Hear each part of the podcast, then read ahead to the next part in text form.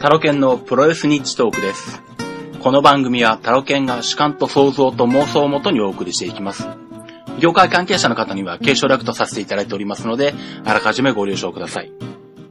いやー、イブシ選手、また怪我をしてしまいましたね。右肩脱臼ですか。あのー、ちょっと前に、えっと、侍の、あのー、インディーのお仕事で、えー、モリノスの館という、えー、トリプルシックスのモリノス様がですね、あの、まあ、各レスラーを占うという企画があってですね、まあ、モリノス様、あの、普段は、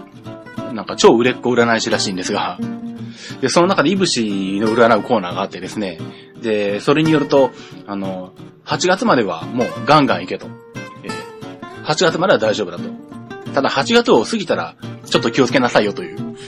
話があったんですけど、本当に8月過ぎて9月になったらいきなり怪我しちゃいました。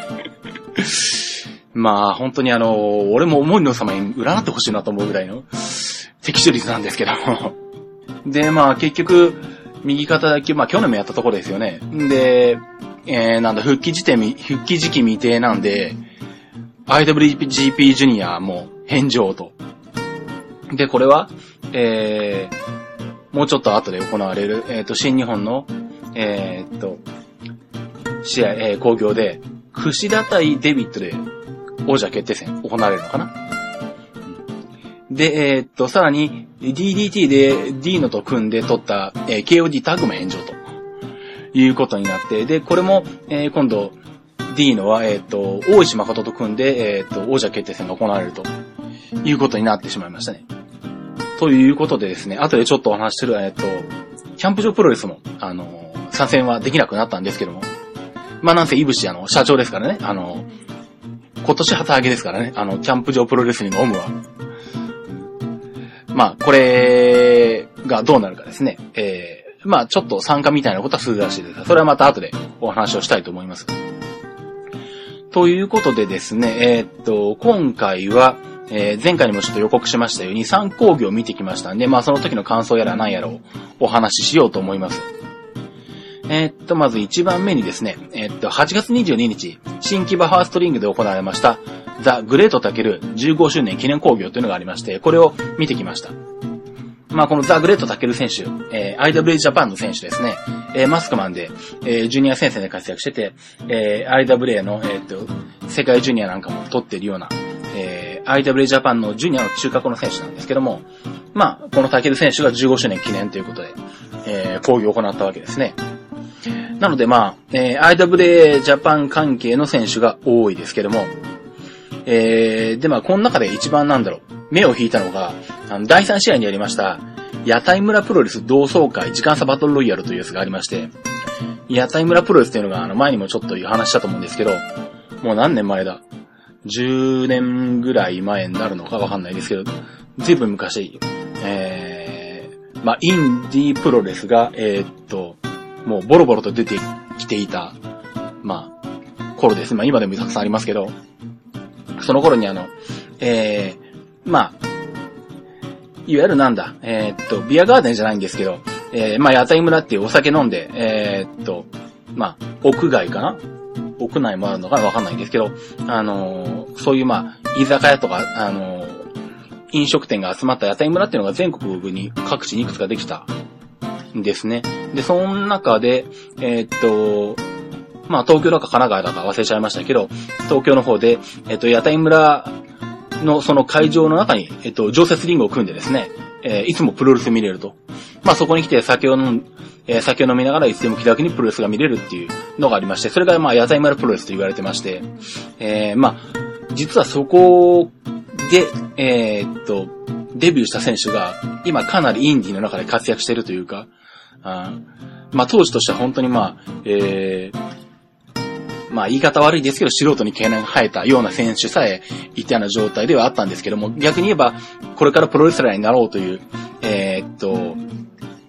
選手たちがですね、ここでまあ、えー、試合数をこなして爆発を踏んでいくことで、えー、成長していって、まあ今があるというような、えー、場所だったんですね。で、まあその代表格は DDT の高木三四郎大社長だと思うんですが、まあその屋台村プロレスの同窓会という形でですね、えー、っと、そこの屋台村プロレスで、えー、しのぎを削った選手たちが、えー、自ガサバトルロイヤルという形で登場してきて、まあ、戦うという試合がありました。で、えー、っと、出てきた選手がですね、えー、っと、食いしん坊仮面、えー、それから菊太郎、それから、えっと、ギルギルガン、えー、このギルギルガンは未だに自分でもよくわかんないんですけど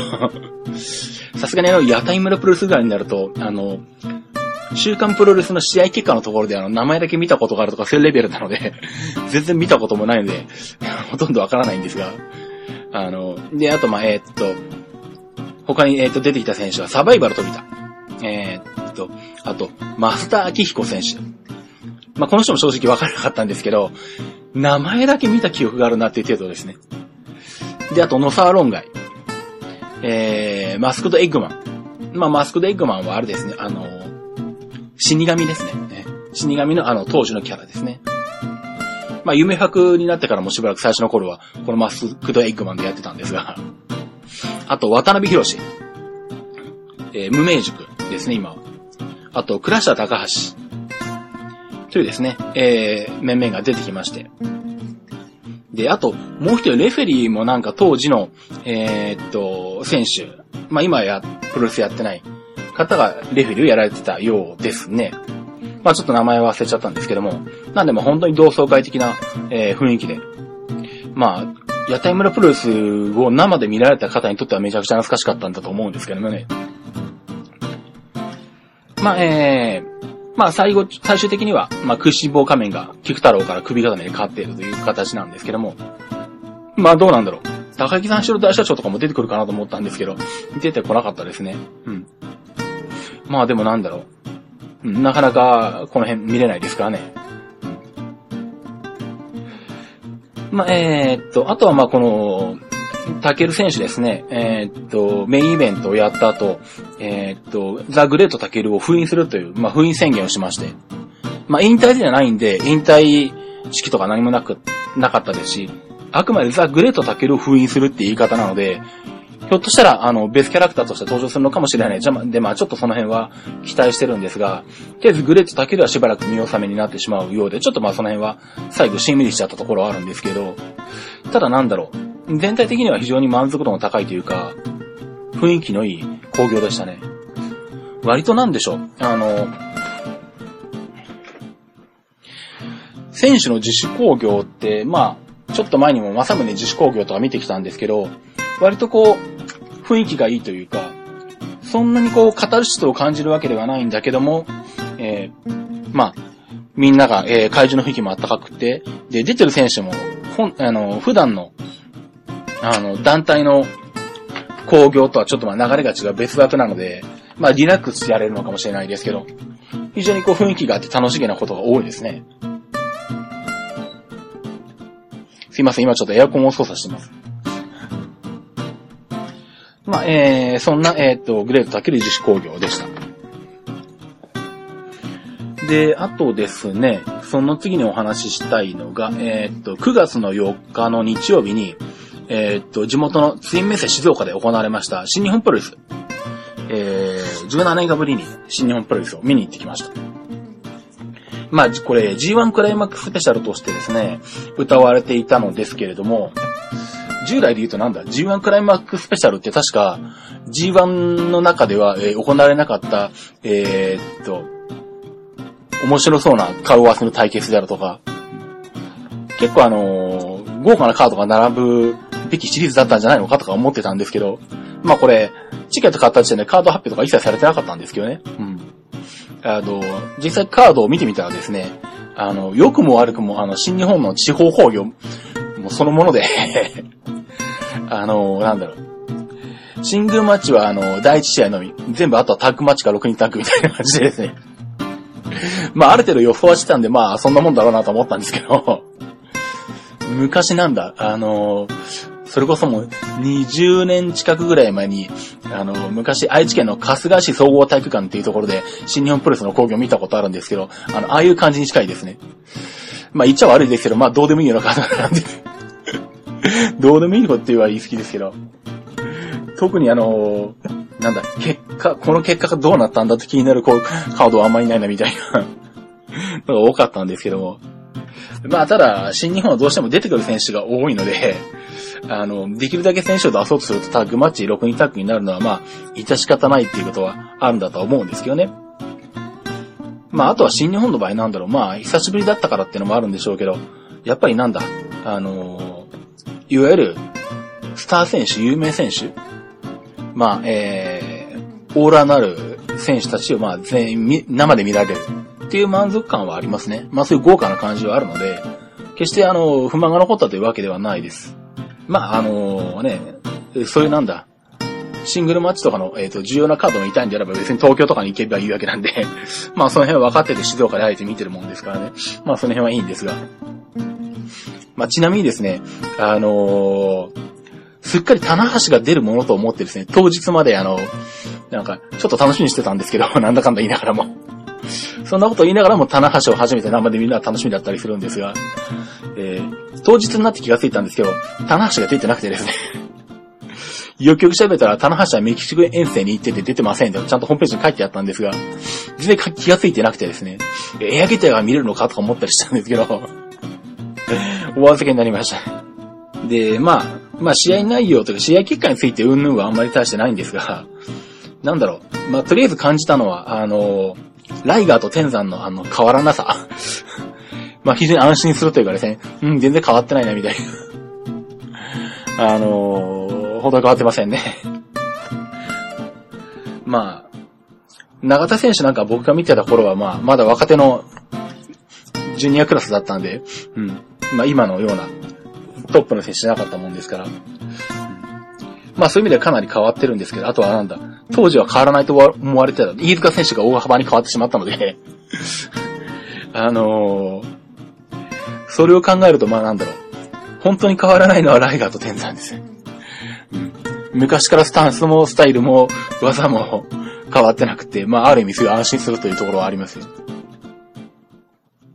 あとはなんだろう、まあ感じたのは、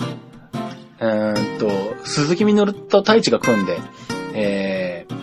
まあ、新日本勢と戦った、えっ、と、井上渡る、田口竜介と当たったのかな、確か。試合なんですけど、まあ、鈴木みのる選手いろんなところで見てますけど、やっぱなんだろう、うまいな、あの一言につきますね。うまいっていうのは試合内容、試合運びがうまいっていうだけじゃなくて、お客さんの楽しませ方がうまいですね。なんだろう、やっぱりあの、まあ、場の空気を読むというか、その、来てるお客さんに合わせた楽しませ方をしますよね。なんで、地方会場だと、あの、まあ、わかりやすく、しかも言葉喋りで、多少こう笑いを取るような、えー、ことをこう、試合中何度も何度も声をかけて、えー、まあ、あの特にま、相手の田口とか井上選手がそういうタイプじゃないですから、あの、本当に、試合のこう、雰囲気というか、試合を、お客さんを、お客さんを引きつけて試合を楽しませて、あの、えー、進めていくという意味での試合運びはもう完全に鈴木みのる一人でやってましたねんで、うん。まあこの辺はまあ、なんだろう。でまあそれはそれで東京のコアナ工業とか、カードになればそういうなりのカードをやって、ちゃんとした、あの、テクニックも当然持っており。で、まあ昔やったあの、鈴木みのる対メカマミみたいな よくわかんないカードも、あの、自分なりに考えてですね、あの、やってくるというですね。やっぱ本当にあの、プロレス頭の使い方としては本当に、もう日本のプロレス界の中でトップクラスの選手だと思いますね、鈴木みのる選手は。うん。まあ新日本はそれぐらいかな。まあ、ただまた、機会があれば、棚橋も見たいですし、また他の会場とか、まあタイトルマッチがあるような工業とか、あとはなんだ、外人もほとんどまあいなかったですね。タマトンガとか ぐらいしかいなかったんで、うん、ジャイアントバーナードとかあの辺も全然出てないですし、うん、まあまた機会があれば見てみたいと思います。で、えー、っと、三つ目、最後ですね。えっ、ー、と、一番お話したかったのが、えっ、ー、と、8月21日、えっ、ー、と、島田市体育館で、え島田市総合スポーツセンターが、ですね。え静岡で行われましたスーパー FMW。この工業です。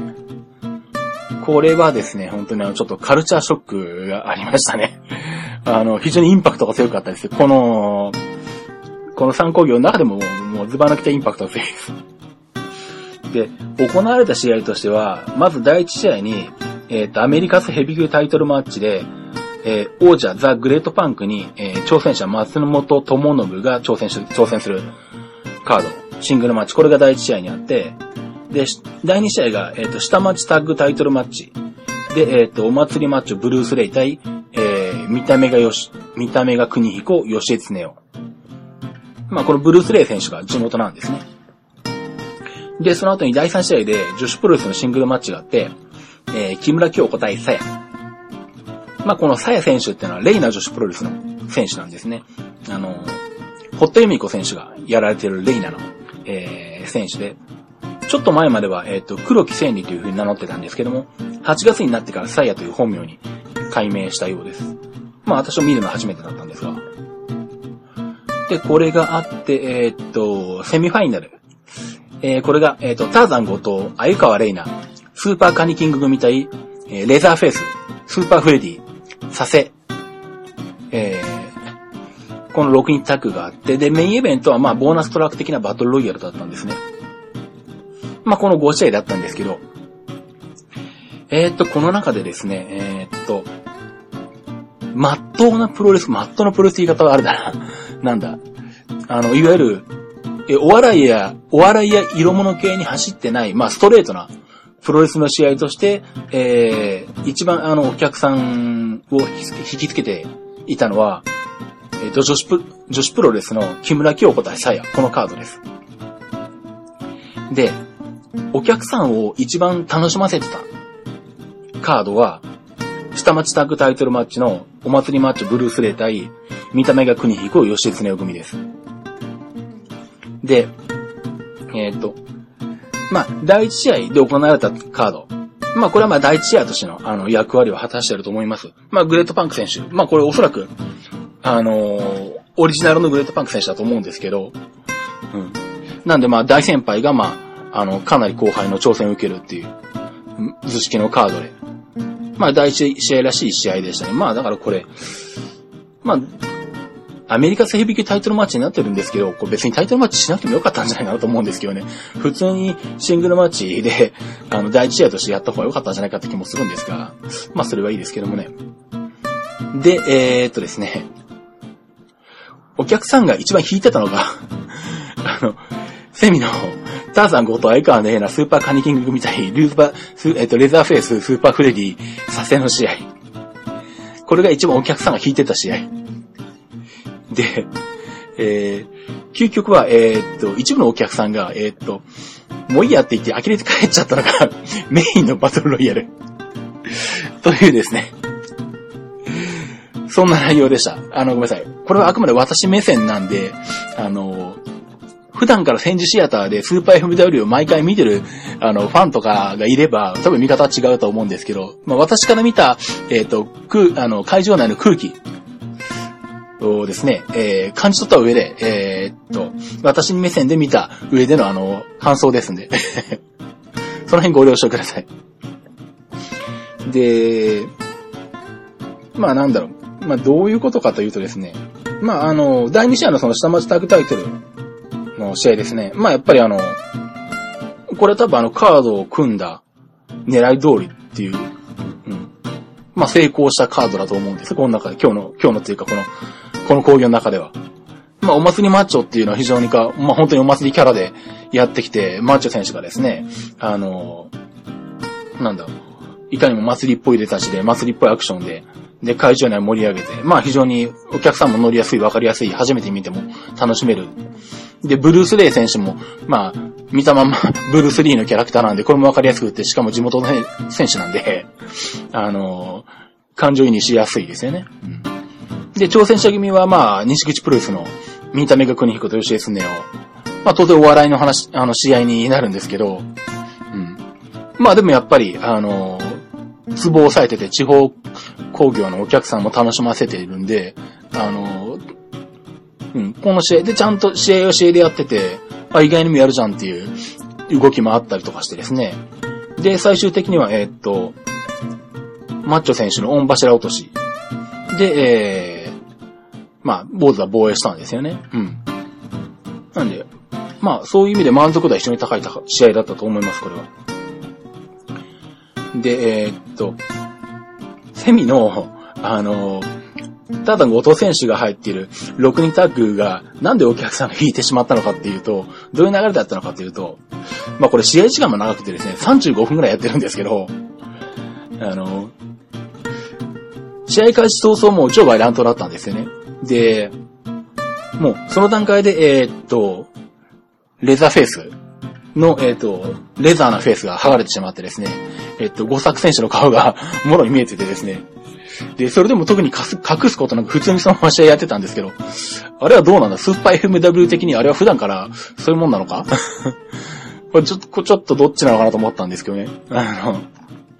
うん、めちゃめちゃ普通にそのままやってましたね。で、まあ、なんかこれの煽りとして、なんか、鮎川玲奈選手が、えー、っと、この悪役軍団に襲われるみたいなビデオもスーパー FMW のホームページに上がってたようなんですけど、だからまあ中核としては鮎川玲奈が、えー、っと、悪役軍にいたぶられるっていうのがまあ中核になって、最初はその通り進んでたんですね。で、ただ、途中でターザン後藤選手が入ってくると、ターザン後藤選手どう考えてもあの、体格的にスーパーフレディとかサセなんか全然でかいので。特にサセなんか捕まえるとボコボコになるわけです。よ。で、まあ、体格的に対応できるのは、その、あの、対抗できるのは、まあ、レーザーフェイス過去5作ぐらいなんですけど、で、ターザン後藤さんがですね、あの、途中で凶器を持ち出しまして。まあ、椅子なんかはもともと使ってたと思うんですけど、なんかでっかいフォークとか、なんかあの、でっかいなんか食、あの、なん食器みたいなやつとかですね。あれでこう、あの、させとか、あの、相手の選手の額をこうぐさぐさ刺してですね、あの、流血試合になりまして。で、まあ、最初はあの、なんだ、相川玲奈が捕まってて、結構やられてたんで、まあ、あの、それのお返し的な感じで、まあ、お客さんもそんなに、あの、受け止めて、普通に受け止めてやってたんですけど、まあ、そこからターザン強盗さんがどうもあの、どうなんだ、お、こ、僕の目から見ると暴走した。ひょっとしたら普段からこういう風なのかもしれないんですけど、別に。あれは普通なのかもしれないんですけど、とにかくその、ただ後藤さんがですね、その、狂気攻撃をひたすら繰り返してですね、あの、どう考えてもあの、悪役軍団よりただ後藤の方が悪いことしてるだろうっていう感じになってきて、そっからだんだんあの、お客さんが引き始めちゃったんですよね。で、しまいにはあの、観客席からもうあの、やめてやれよとかいう声が出てきたりとかして、で、25分くらい経ってもそんな感じで、でももういい加減25分経ったからそろそろ終わるかなと思ったら、さらにそれが10分くらい続いて、35分やって、まあ、最終的には、えー、っと、椅子をリング内にこう、いくつか上げて、えー、っと、椅子の上にゴーストバスターをやって、佐世が捕まったのかな、確か。うん。えー、ターザン後藤が、えっ、と、ゴーストバスターで、えっ、と、佐世を、えっ、と、落として、で、最後、相川玲奈が、えっと、フォールしたのかなで、まあ、えっと、形的にはまあ、相川玲奈が、あの、なんだ、まあ、リベンジしましたよという格好で、まあ、なんとなく、あの、お客さんもまあ、あの、拍手できるような雰囲気になって最終的に拍手してたんですけど、そんな流れだったんで、結構あの、お客さんがここで引いちゃったんですね。で、その後にバトルロイヤルに流れ込んだんですけど、なんだろう。これもまあなんだ、あの、まあ、いわゆる、後藤さんの、なんだ、えっ、ー、と、まあ、後藤さん劇場じゃないですけどね。うん。結構なんだ、あの、盛り上げようとして、えっ、ー、と、マッチョとか、あとあの、西口軍団とかが、結構あの、いろいろとですね、あの、喋りを使ったり、こう、動きを使ったりとかしてやってたんですね。で、普通バトルロイヤルってある程度こうなんだ、選手いっぺんに戦うとぐちゃぐちゃになるんで、ある程度こう、あの、その辺の近くの選手捕まえて、えっ、ー、と、1対1でこう、あっちこっちで戦いが始まるか、まあ、もしくはあの、なんだ、えっと、軍団構想があるんだったら、その軍団ごとに分かれて対抗戦みたいな形で、二つに分かれて戦うとかっていう風になるはずなんですけど、あの、なんだ。なぜかこう何誰が誰を相手にしていいのかよくわからないままみんな膠着状態であんまりし、あの、戦わない状態がずっと続いてですね。で、ただ後藤さんだけ真ん中に出てきて、で、まあ、あの、適当な選手を捕まえて、で、まあ、攻撃するんですけど、まあ、例えばなんだ、吉井恒夫が、あの、後藤さんお願いします、僕とやってくださいって言ってもなんか、全くそれをスルーして、あの、後輩選手を捕まえてやってたりとかしてですね。で、最初の頃は、えっ、ー、と、なんだ、レーザーフェイスとかスーパーフレディとかのこの悪役軍団は入ってってなかったんですね。で、まあ、そのままの状態で結構空気もそのままの状態で10分15分くらい続いたか、ぐらいになってやっと悪役軍団が入ってきて、あ、ここであの悪役軍団が入ってきて、ここから盛り上がるんだと僕は思ったんですよ。そしたら、あの、まあ、後藤さんとかでやり合ったんですけど、場外ラント始めて、で、そのままあの会場の外出てし、出て、出て行ってしまって、そのままずっと帰ってこなくて ええと思って、ここで盛り返すんじゃないのかよとか思ったんですけどね。で、結局なんだろう、あの、リング上、会場は非常にこう取り残された感があって、なんかポツンという感じになってて、まあその中であの、なんとか残った選手がですね、いろいろとやってですね、まあその後なんだ、なぜかわかんないんですけど、西口プロスの、あの、カール・ボッチ選手。あの、今、車掌さんのキャラでやってるんですね。あの、まあ僕も初めて見たんですけど、あの、あの一回映像で見てもらうと面白いです。カール・ボッチ。で、多分検索すれば出てくると思います。なんだ。あの、踏切、踏切の、あの、柄の靴下を履いて、あの、踏切のギロチンドロップとかですね。あと、お詰めくださいって言いながらエルボーでこう、あの、はい、腹をこづいていく攻撃とかですね。結構面白くて、個人的にはかなりお得感があったんですけど。まあ、その辺の西口邸とか、あとはなんだ、えー、っと、まあ、スーパー FW のあの、選手とかが残って、最終的には確かブルースレイ選手が優勝だったのかな？うん。まあ、あの、いなくなってしまった強盗さんと悪役軍団は、えー、帰ってこず、特にかといったの、リングアウト負けになるわけでもなく、あの、どうなってるんだって感じなんですけども。で、試合が終わったら、あの、強盗さんは、あの、何事もなかったかに帰ってきてですね、で普通にあの、今日どうもありがとうございましたみたいな挨拶してですね、おいおい、なんか何、何かないのかよとか思ったんですけど、ただなんだろう、あの、最終的に思ったのは、あの、これは後藤さんならではの工業だなと。もう、もろにその、ターザン後藤カラーというか、後藤さんのこの、なんだろう、こう、悪びれないところ。が出ててですね、あの、まあ、ある意味、一緒に後藤さんらしいなと思って。まあ、これはこれでいいかなと思ったんですけどね。まあ、なんだろう、あの、結構なんだろう、突っ込みどころはあってですね、チケットなんかもあの、全席15戦とかですね、高いなとか思ったりとかしてて、まあ、基本的に後藤さんあれなんですよ。あの、昔浅草インディーズシシアターだっけ？浅草インディーズアリーナか。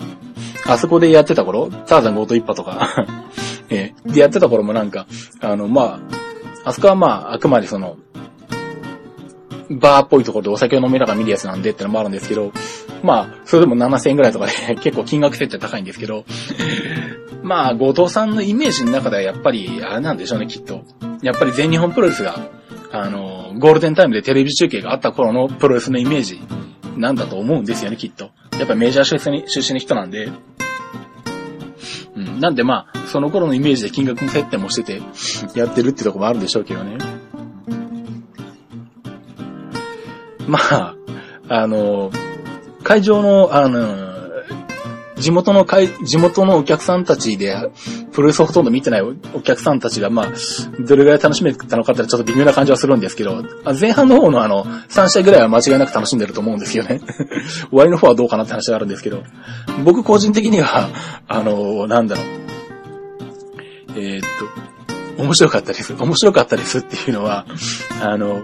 最後のバトルロイヤル、まあ、ボーナストラック的なバトルロイヤルだからってのもまああるんですけど、あの、そんな空気だったんで、途中であの、お客さん数人がですね、あの、後藤さんがあの、なんだ、悪客軍団とこう、一緒に会場出ちゃ、出て行っちゃった後、もうお客さんの方もなんかもう、まあいいかなっていう感じになっての、あの、帰っていってしまったというですね、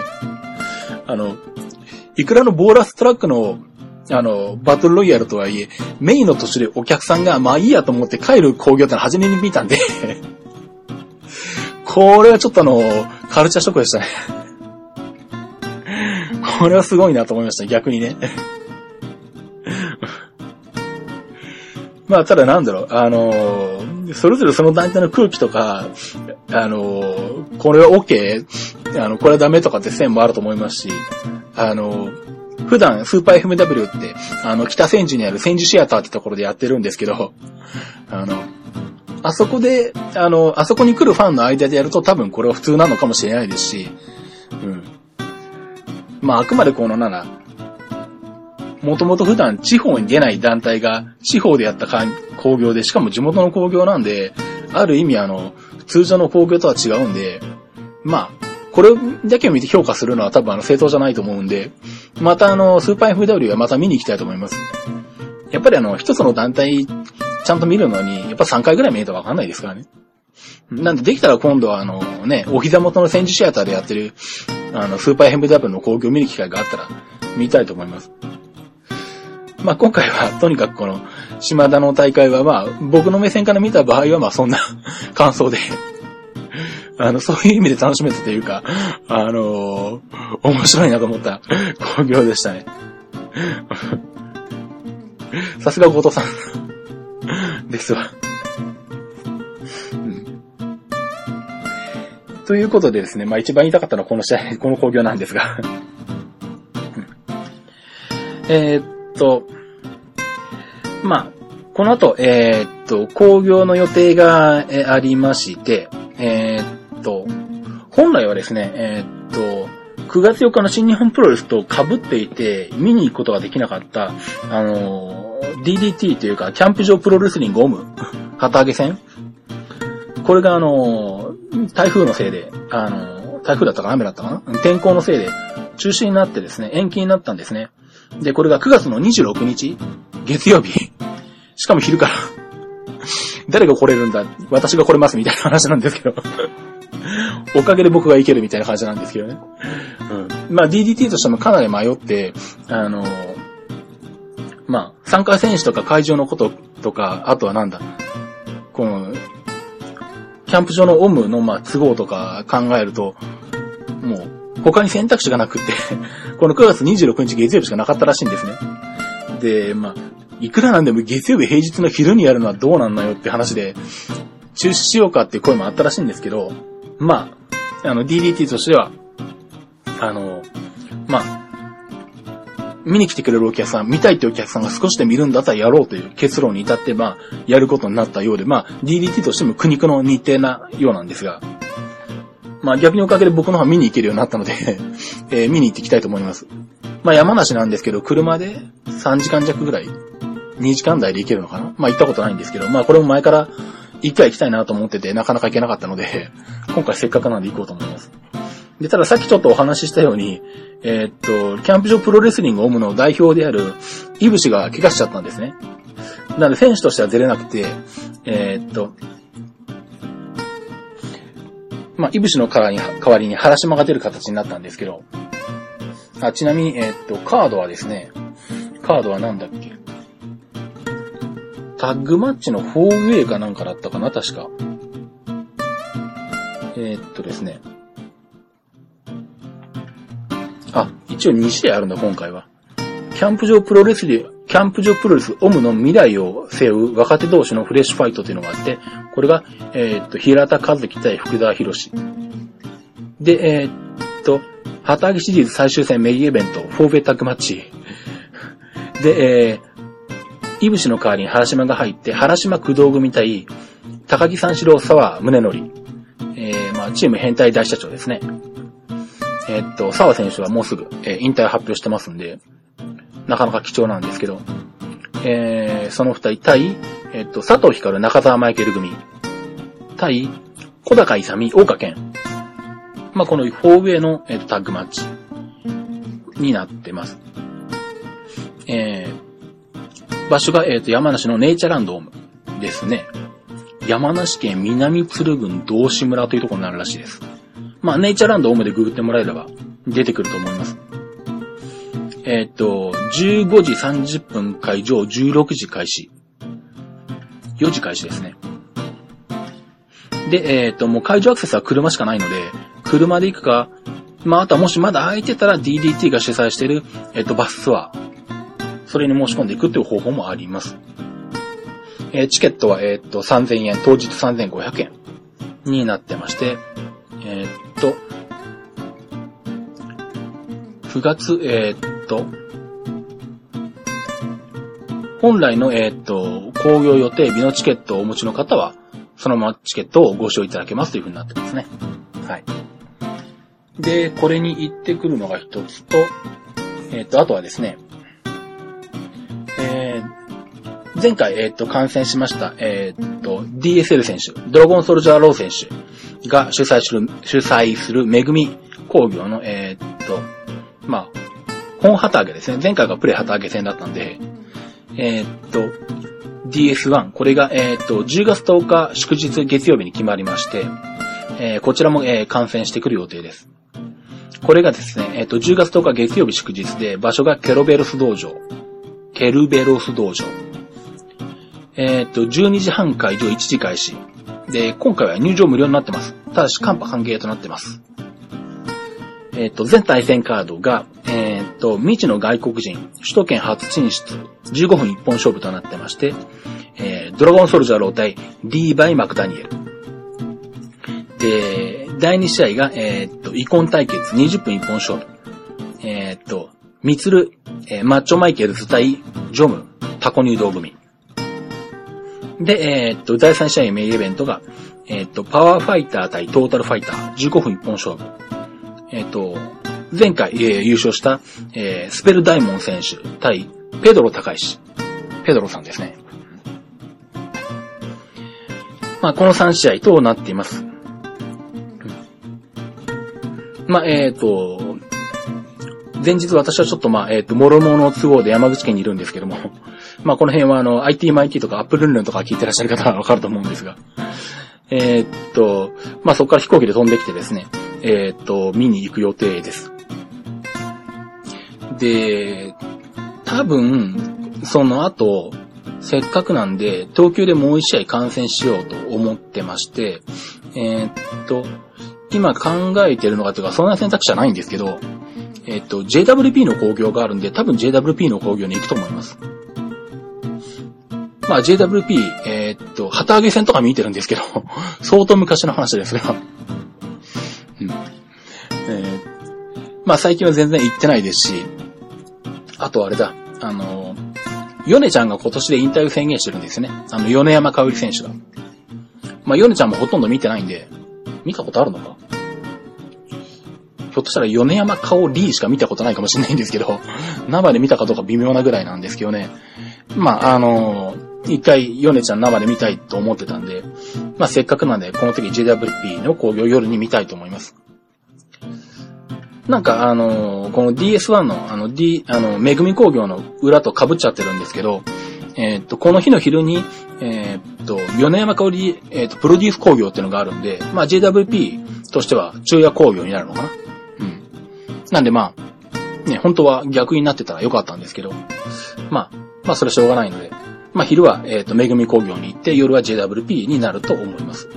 ということで、今のところはそれぐらいですかね。あ、そうだ、言わせた。えっと、ごめんなさい。ちょっと話が戻るんですけど、その、キャンプ場プロレスリング主な旗揚げ戦で、イブシが、まあ、怪我で欠場なんですけど、えー、っと、イブシはですね、選手として出るんじゃなくて、えー、っと、プレイヤーキラーとして、プレイヤーキラーってなんだって話なんですけどね。まあ、要はそのなんだ、あのいや、おそらく山陰にあの、花火なんかを持って潜んでいて、あの、勝手に乱乱入して、あの、プレイヤーにこう、花火の火を浴びせるみたいな ことをやるらしいです。で、あの、多分、イブシは無差別にあるので、お客さんもあの、被害に遭わないように気をつけてくださいという注意書きが 書いてあるんで、そういう形でイブシは参加するらしいですね。はい。むしろ選手で参加するよりそっちの方が面白いんじゃないかって話もあるんですけど。まあそういうことで、あの、キャンプ場プロレスの方はイブシも一応、あの、来ます。ということで、あと言い忘れたことは、ああ、そうそう、これも言っとかないと、えっ、とですね、えーっと、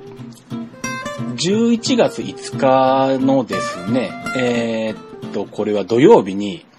えっと、アップルストア銀座でですね、えー、ポッドキャストアワード2011というイベントがあります。で、このイベントにですね、えーっと、一応出演者として出ることになりました。まあ、これはあの、私が、えーっと、やってます ITMIT っていう、まあ、IT 系デジタル系の番組があるんですけど、まあ、アップル系かどうかって言われると自分でも微妙な気はするんですけどね。なんか最近アップルの話あんまりしてないですし、どうなんだって話はあるんですけど、まあ、それはそれとしてですね、あのーまあ、アップル、その他デジタル関係のポッドキャスト、一応なんか東日本のポッドキャストっていう話だったのかな？うん。えっ、と、ポッドキャスターの方が集まって、えっ、と、まあ、ちょっとしたイベントを、えーやるというのがありまして、うん。で、まあ、その中で、まあ、一応私は、えーデジタル系の ITMIT のポッドキャスターとして、えー出ることになっております。で、まあ、アップルストア銀座の、えっ、と、イベント会場でですね、えっ、と、やるんですけど、まあ、これ入場無料で、あの、気が向いたらフラッと来て、あの、フラッと見ていただけるイベントになってますんで、あの、よろしかったら、あの、来ていただければと思います。えっと、11月5日土曜日の12時から2時の間になります。で、えっと、これと合わせてですね、これが終わった後に懇親会というのもありまして、えっと、これはまあ有料になるんですけれども、えっとまあ、リスナーさんとポッドキャスターの、えー懇親会、飲み会があります。これが、えっと、もう決まったんだったかな、確か。16時ぐらい。まあ4時か5時ぐらいから2時間程度で一応ホームページにはなってますね。で、これに関しては、えっ、と、まあお金もかかることですし、えっ、と、予約が必要です。で、まあもしよろしければ、あの、タロケン、タロケンの顔、えっ、と、見てやろう。えっ、と、なんだ、顔は見れるのか？銀座に行けば。えっ、と、まあ、タロケンになんか、あの、話しかけてやろうとかですね。まあ、あの、他のポッドキャストの方たちもおりますんで、もしよろしければ、あの、来ていただけましたらと思います。で、えっと、申し込みフォームですね。まだ申し込みフォームはで出てきてないのかな。うんと、今のところまだアンケートだけになってるんですけど、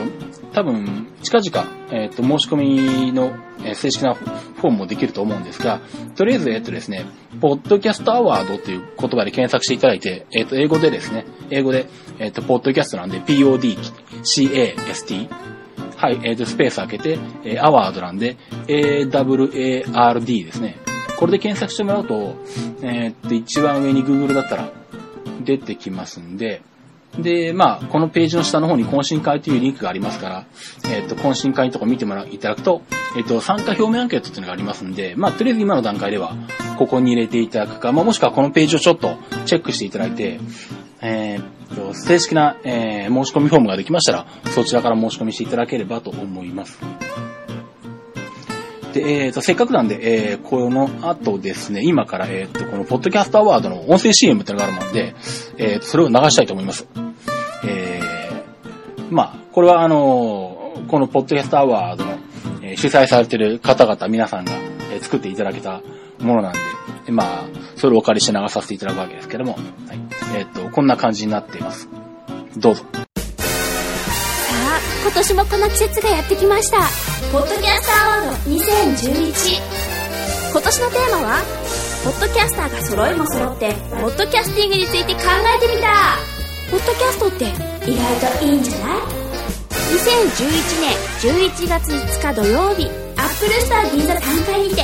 11時30分会場。12時スタートになっています。参加費はもちろん無料。ふらふらーっと。寄ってみてくださいね